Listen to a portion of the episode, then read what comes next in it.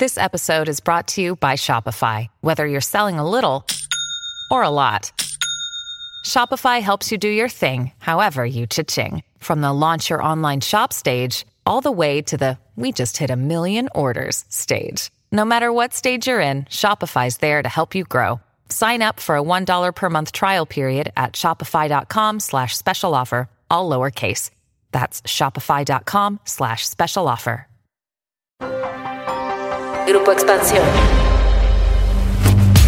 Apenas nueve días después de las elecciones del 6 de junio, donde Morena y sus aliados perdieron la mayoría calificada en la Cámara de Diputados, el presidente Andrés Manuel López Obrador anunció que para el segundo periodo de su mandato enviará al Congreso tres reformas constitucionales. Una, que fortalezca a la Comisión Federal de Electricidad. Dos, una reforma electoral para que de verdad haya independencia. Y la tercera, la Guardia Nacional. Se sigue consolidando, pero no queremos que pase después a gobernación y en seis años esté echada a perder. ¿Qué sabemos de estas iniciativas presidenciales? ¿Qué tanto se apegan al ofrecido por AMLO en su campaña? ¿Y cómo jugará la nueva integración en San Lázaro para avalarlas? De esto vamos a platicar hoy en Política y otros datos. Política Política y otros datos. Un podcast de Grupo Expansión. Y otros datos.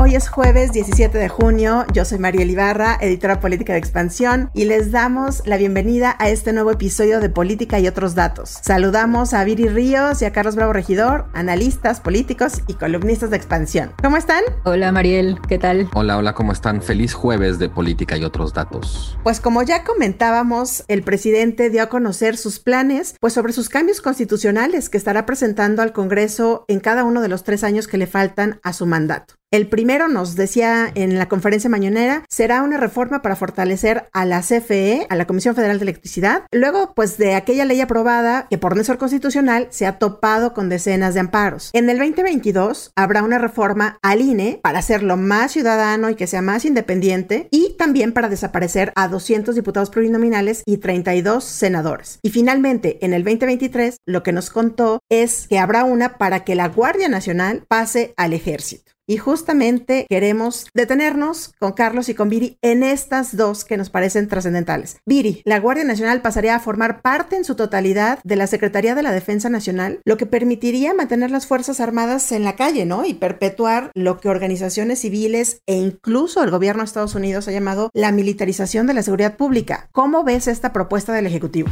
Bueno, pues muy honesta, ¿no? Porque llevamos combatiendo al crimen organizado con militares por varias décadas, si no es que por medio siglo. Entonces, yo creo más bien que ya hablar de la militarización se ha vuelto una bandera progresista que uno debe de abanderar, que uno debe ponerse la camiseta, salvo riesgo de ser cancelado y de ser considerado una persona que quiere violaciones de derechos humanos. Yo la verdad me ha costado mucho trabajo crear mi opinión en este tema, pero luego de leer bastante sobre el tema, de platicar con varios expertos, cada vez me convenzo más de que llamar a la creación de fuerzas civiles para luchar contra un fenómeno específico de crimen que es altamente violento, que está armado, que está organizado, es decir, los cárteles de la droga, pues es muy romántico y a lo mejor es muy deseable en el largo plazo, pero es muy ineficiente a ver, vamos a poner a un policía a pelear contra el narco. No, no sirve. A ver, para que entendamos, los policías renuncian cuando les pedimos que hagan eso. Tenemos casos en Ciudad Juárez, tenemos casos en Tamaulipas, corporaciones policiales enteras en donde te cuesta trabajo reclutar,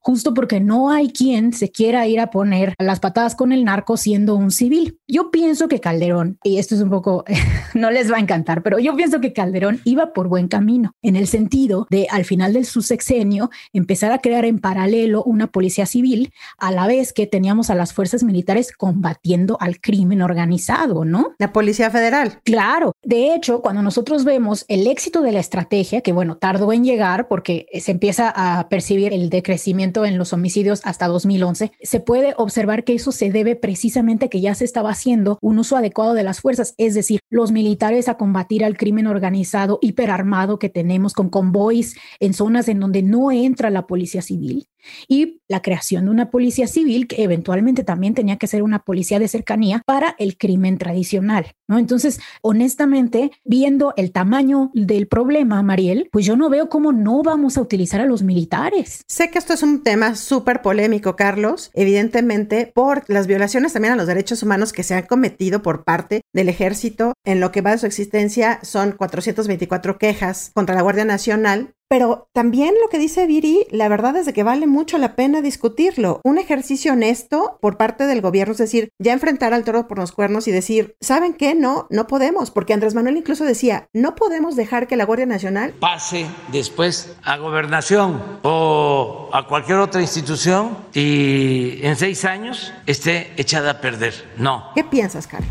Mira, de entrada yo pienso que la propuesta en sí misma ya entraña una suerte de confesión. Y una confesión de dos cosas. La primera es un engaño y la segunda es un fracaso. Con confesión del engaño me refiero a que la Guardia Nacional se vendió como un cuerpo civil que iba a estar bajo un mando civil. Bueno, en su momento muchísimas personas protestamos y dijimos que pues no, que eso era falso, que claramente iba a ser un cuerpo militar. Y con el tiempo pues no ha pasado más que se ha ido revelando pues esa verdadera naturaleza que tuvo desde el principio. Y ahora lo que está proponiendo el presidente es pues ya legalizar ese engaño, porque realmente la Guardia Nacional nunca fue un cuerpo civil, nunca quisieron que fuera un cuerpo civil, nunca pensaron realmente que fuera a hacerlo. Y pues ahora con esto pues simplemente ya está abierta pues que todo aquel discurso de que la Guardia era civil era nada más eso, una mentira, un engaño. Y me parece también confesión de un fracaso, porque se suponía que el López Obradorismo era distinto. Algo que de veras no sabíamos de López Obrador antes de que fuera presidente era que iba a resultar tan militarista en este sentido y que su política de seguridad iba a terminar recargándose igual en las Fuerzas Armadas como con el resto de los presidentes. A mí me parece muy atendible esto que decía Viri, como de que hay un punto en el que ya el fenómeno de la violencia en México ha adquirido tal magnitud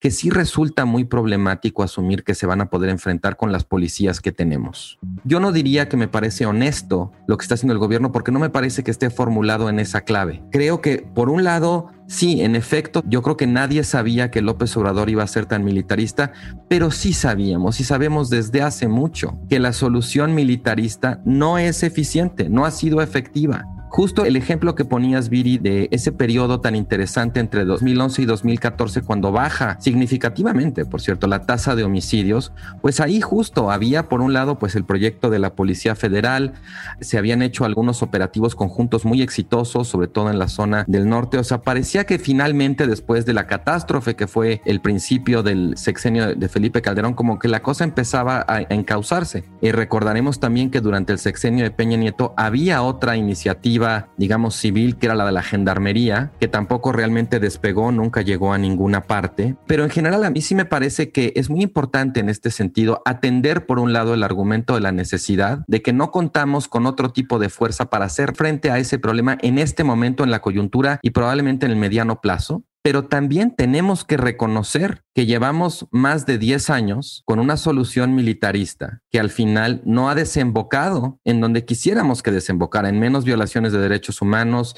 en una reducción, digamos, no nada más coyuntural, sino ya significativa de largo plazo de la violencia y que es indispensable en ese sentido, incluso si reconocemos la necesidad de usar a las Fuerzas Armadas en este momento, es indispensable imaginar e ir construyendo un horizonte post-militarización porque de lo contrario vamos a estar en esta misma solución en la que llevamos 10 años y nunca vamos a salir de ahí. Los resultados están a la vista. ¿eh? A ver, Carlos, pero los resultados cuáles son, ¿no? Los resultados es que en el único periodo que fueron cuatro años, en donde vimos una reducción de la tasa de homicidio, se dio por los militares, por el uso adecuado de las fuerzas militares. El problema del inicio del periodo de Calderón, lo que detona la violencia, es que se utilizan a los grupos militares para ir contra Chile, Moli Pozole, contra todos los cárteles al mismo tiempo sin tener una estrategia de ir contra los más violentos. Cuando esa estrategia cambia, que es a la mitad del sexenio de Calderón, y se empiezan a ir con todo contra los Zetas, que fue muy controversial porque incluso se dijo que probablemente lo hicieron para darle beneficio al cártel de Sinaloa, ¿no?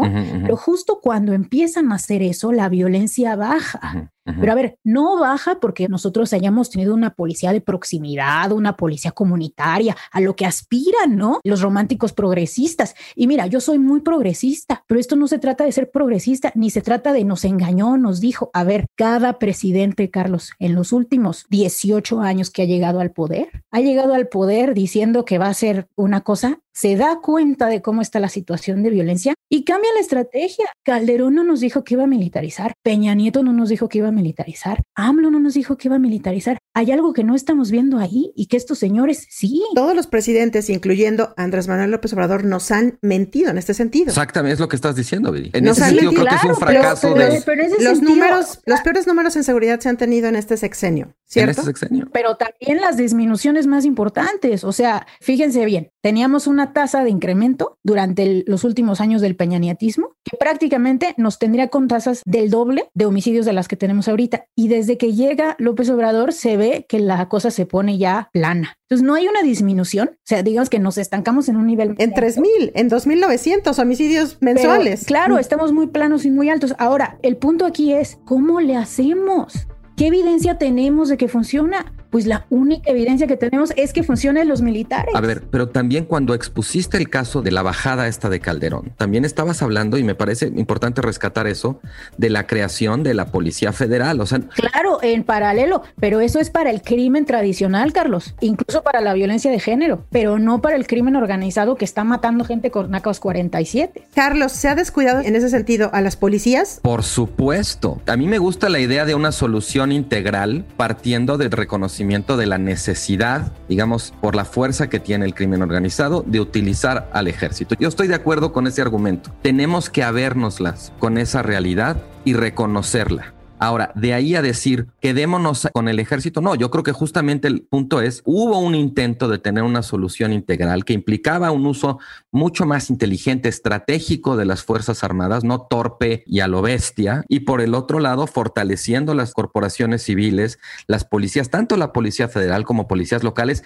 También hay casos muy exitosos de municipios que han logrado reducir significativamente sus índices de seguridad, fortaleciendo a sus policías locales. O sea, también creo que hay muchas experiencias, no nada más está la experiencia emblemática del buen uso del ejército, también hay experiencias emblemáticas de buenos usos de las policías. Mi punto es, admito el argumento de que hay, una necesidad de tener que usar el ejército, lo que sí quiero dejar en claro, y creo que tú estarías de acuerdo con esto, Viri, no se trata nada más de resignarse a que no, pues ya el ejército de aquí para adelante y a ver a dónde llegamos. Por eso hablo tanto yo de la necesidad de imaginar un horizonte post-militarización en el sentido de no resignarnos a que la cosa siga siendo como hasta ahora, porque incluso si podemos discutir ahorita respecto a los resultados que ha tenido este gobierno en materia de seguridad y de homicidios, aún así creo que todos podemos estar de acuerdo que no queremos quedarnos aquí, que este no es un lugar aceptable para estacionarnos en términos políticos y que queremos reducir lo que tenemos ahorita en este momento no nos va a conducir en esa dirección. Y creo que en, ese sentido entonces necesitamos, justo lo que digo es tener una política integral que tenga un horizonte más allá de perpetuar el presente indefinidamente. Y ese horizonte implica ese uso estratégico de las Fuerzas Armadas que decíamos hace rato, pero también fortalecer a las policías y en fin a las fuerzas civiles para atacar el problema por varios flancos, no resignarnos a la militarización en la que estamos ya per secula seculorum. Sí, como hemos dicho, es un tema muy polémico que habrá que seguir y seguramente que esta polémica en cuanto se ponga, de hecho ya la alianza PRI-PAN-PRD han anunciado que están en contra de esto. Digamos que como no se había tenido ahora, sí cuentan los votos y son necesarios parte de esos votos para que se pueda llevar a cabo y puedan hacerse estas reformas. Algo que en la próxima Cámara de Diputados no tendrá el presidente Andrés Manuel Observador y ahora sí tendrá que haber un gran convencimiento casi diputado por diputado, ¿no? Para poder tener los votos necesarios. Pero a ver, hablemos de la otra reforma que también evidentemente va a ser muy, muy polémica. La otra justamente es la del INE. Ya había venido diciendo, ¿no? En toda la campaña que iba a reformar al INE, que el INE no servía, no garantizaba la democracia, un INE muy caro. Que no domine el conservadurismo que haya democracia. Ya me dirán ustedes, a lo mejor en algunas de las cosas tiene razón el presidente, pero ahora también nos pone, digamos, de antecedente que va por la reducción de 200 diputados plurinominales y 32 senadores, algo que ya ha sido tentación de otros gobiernos, también hay que decirlo. Viri, adelante, ¿qué piensas de esto? Mira, yo creo que sí necesitamos diputados de representación proporcional porque de otra forma se pierde el valor de muchos de los votos, ¿no? Y por ejemplo, en esta elección, si vemos, no sé, un caso como un movimiento ciudadano, ¿no? Que bueno, llega a tener una cantidad relativamente significativa de votos que gracias a la representación proporcional logra tener curules, porque de otra forma, si fueran solamente distritos de mayoría, pues se hubiera quedado con cero, ¿no? A pesar de haber tenido una votación relativamente importante. Pero yo sí creo que tenemos de más. O sea, la verdad es que cuando tú ves el Congreso en México con sus 500 integrantes, pues es un Congreso enorme para el país que tenemos. Estados Unidos tiene un Congreso mucho más pequeño y es un país que tiene tres veces más habitantes que México. Eh, de hecho, el único Congreso que tiene per cápita más integrantes es el de China. Y creo que en parte la razón por la cual nuestro Congreso es tan grande es por la forma en la cual se construyó el priismo y este pues régimen en donde se tenían que otorgar dádivas asientos y sillas pues a todos los miembros del corporativismo, ¿no? A los grupos agrícolas, a los grupos obreros, a los mismos empresarios, etcétera. Y entonces eso hizo que el PRI tuviera esta intención y esta necesidad de tener tal cantidad de puestos públicos. A ver, la elección que acaba de terminar, 21 mil cargos. Yo, bueno, lo platicaba con mis amigos académicos mexicanos y creían que me había equivocado. Me decían, ¿dijiste 21 mil? Sí, sí, 21 mil cargos. Nuestra clase política es muy grande. Yo sí creo que tenemos que reducirla. Y lo de los senadores, estoy 100% a favor. Que haya dos senadores por estado y ya párale de contar. Carlos, ¿cómo ves esto? ¿Puede tener también algunos riesgos democráticos? Es decir, para los equilibrios necesarios de poderes dentro de las propias cámaras. ¿Cómo ves tú esto? Me llama mucho la atención la propuesta porque es la típica propuesta que hace el partido en el poder cuando se siente fuerte. Y de entrada, bueno, me sorprende además porque creo que la existencia de una autoridad electoral autónoma como el INE y la existencia de espacios de representación proporcional en el Congreso son dos de las grandes conquistas históricas de la izquierda democrática en México. Y muchos de quienes hoy están proponiendo estas reformas se dicen herederos de aquella izquierda, a pesar de que estas reformas operan en el sentido exactamente contrario al de aquellas conquistas históricas. Ahora, de entrada, no entiendo qué es lo que hay que reformar del INE.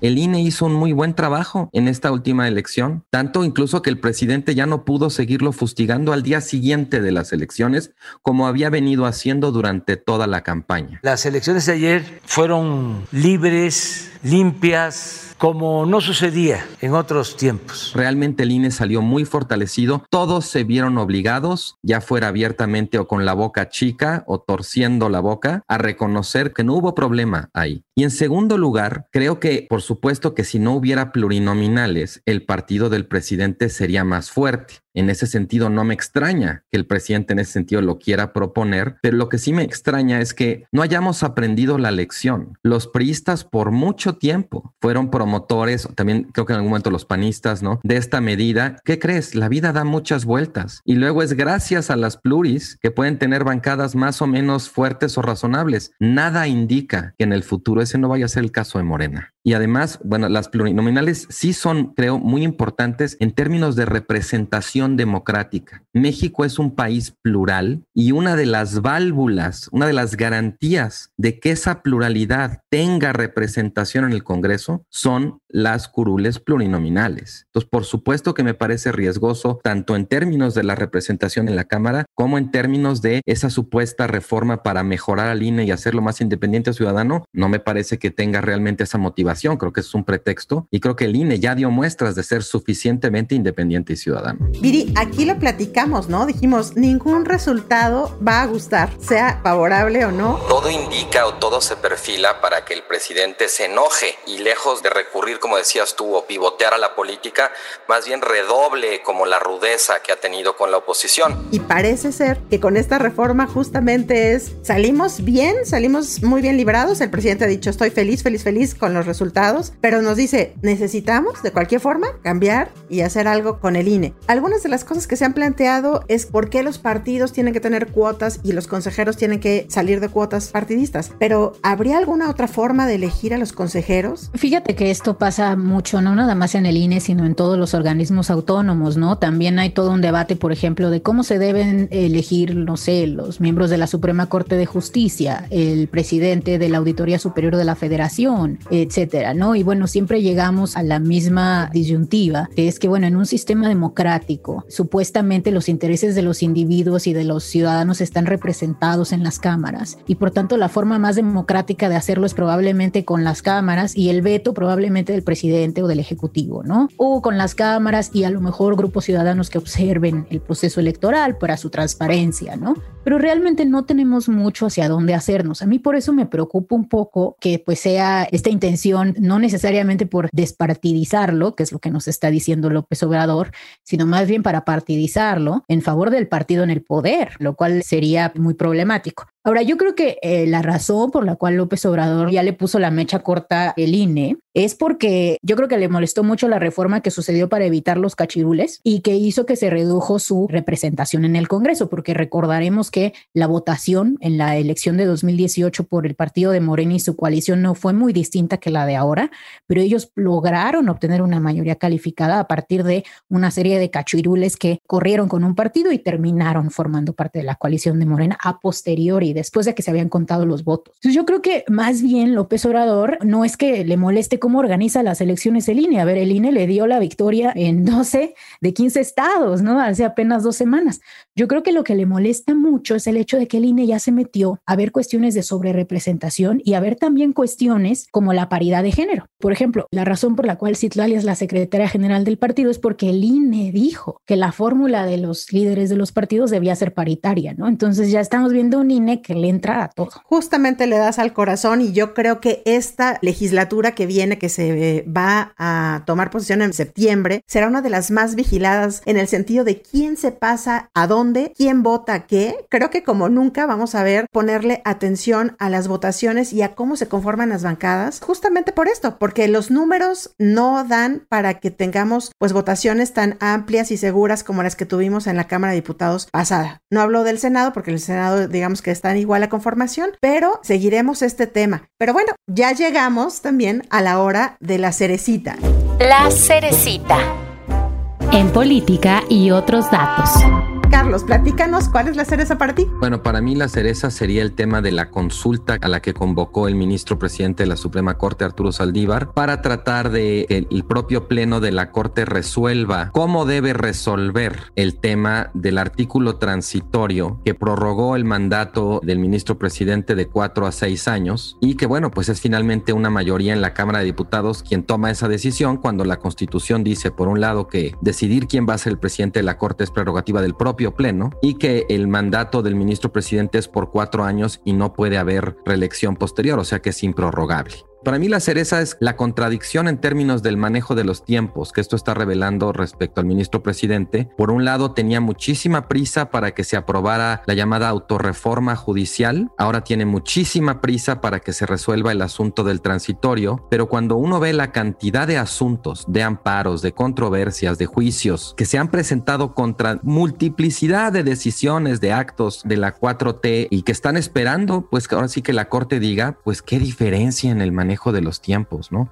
Por un lado, mucha prisa, por el otro lado, increíble la demora respecto a sus asuntos sustantivos que el presidente de la Corte, que es el que lleva mano en la definición de a qué asuntos le entran y cuándo emiten, digamos, sus fallos, pues que sí, por un lado, le urge la autorreforma, le urge que se resuelva su asunto, por el otro, no tiene ninguna prisa en que se resuelvan esos asuntos. ¿Quién gana y quién pierde con esa política deliberada de dilación que ha tenido el ministro presidente? ¿Por qué tanta prisa en una cosa y por qué tanta lentitud en otra. Viri, Saldívar el único hombre capaz de llevar toda la revolución, digamos, en contra de la corrupción que pide el presidente Andrés Manuel López Obrador. Increíble, ¿no? Increíble cómo este gobierno, o sea, la cerecita del gobierno de López Obrador sería ver esto repetido infinitamente en casi todas las posiciones del poder, ¿no? Bueno, salvo Hacienda, donde ahí sí ha cambiado a sus señores de mando porque algunos le han renunciado, ¿no?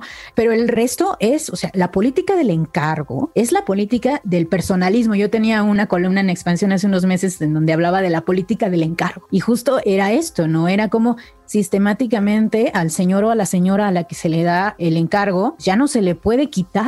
Y ahora estamos viendo también con Ebrar y con la línea 12 del metro, a ver cuándo van a quitar a ese señor de ahí con toda la evidencia en contra. Pero bueno, ya tiene el encargo de ser secretario de Relaciones Exteriores, entonces ya no sabemos si se le pueda quitar. Muy bien, pues llegamos al final de este episodio. Les agradecemos mucho que nos acompañen. Nos escuchamos el próximo jueves a partir de las 6 de la mañana en la plataforma de su preferencia. Déjenos sus comentarios y críticas en arroba expansión política, arroba Carlos Bravo Red, arroba Virillón Bajo Ríos y arroba Mariel Ibarra F. Cuídense mucho, nos escuchamos en el próximo episodio.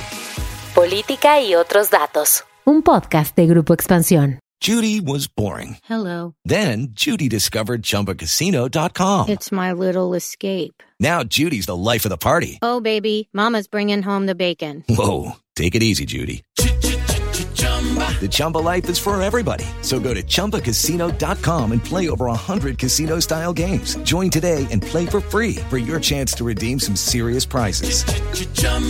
ChumbaCasino.com. No purchase necessary. Void where prohibited by law. 18 plus terms and conditions apply. See website for details.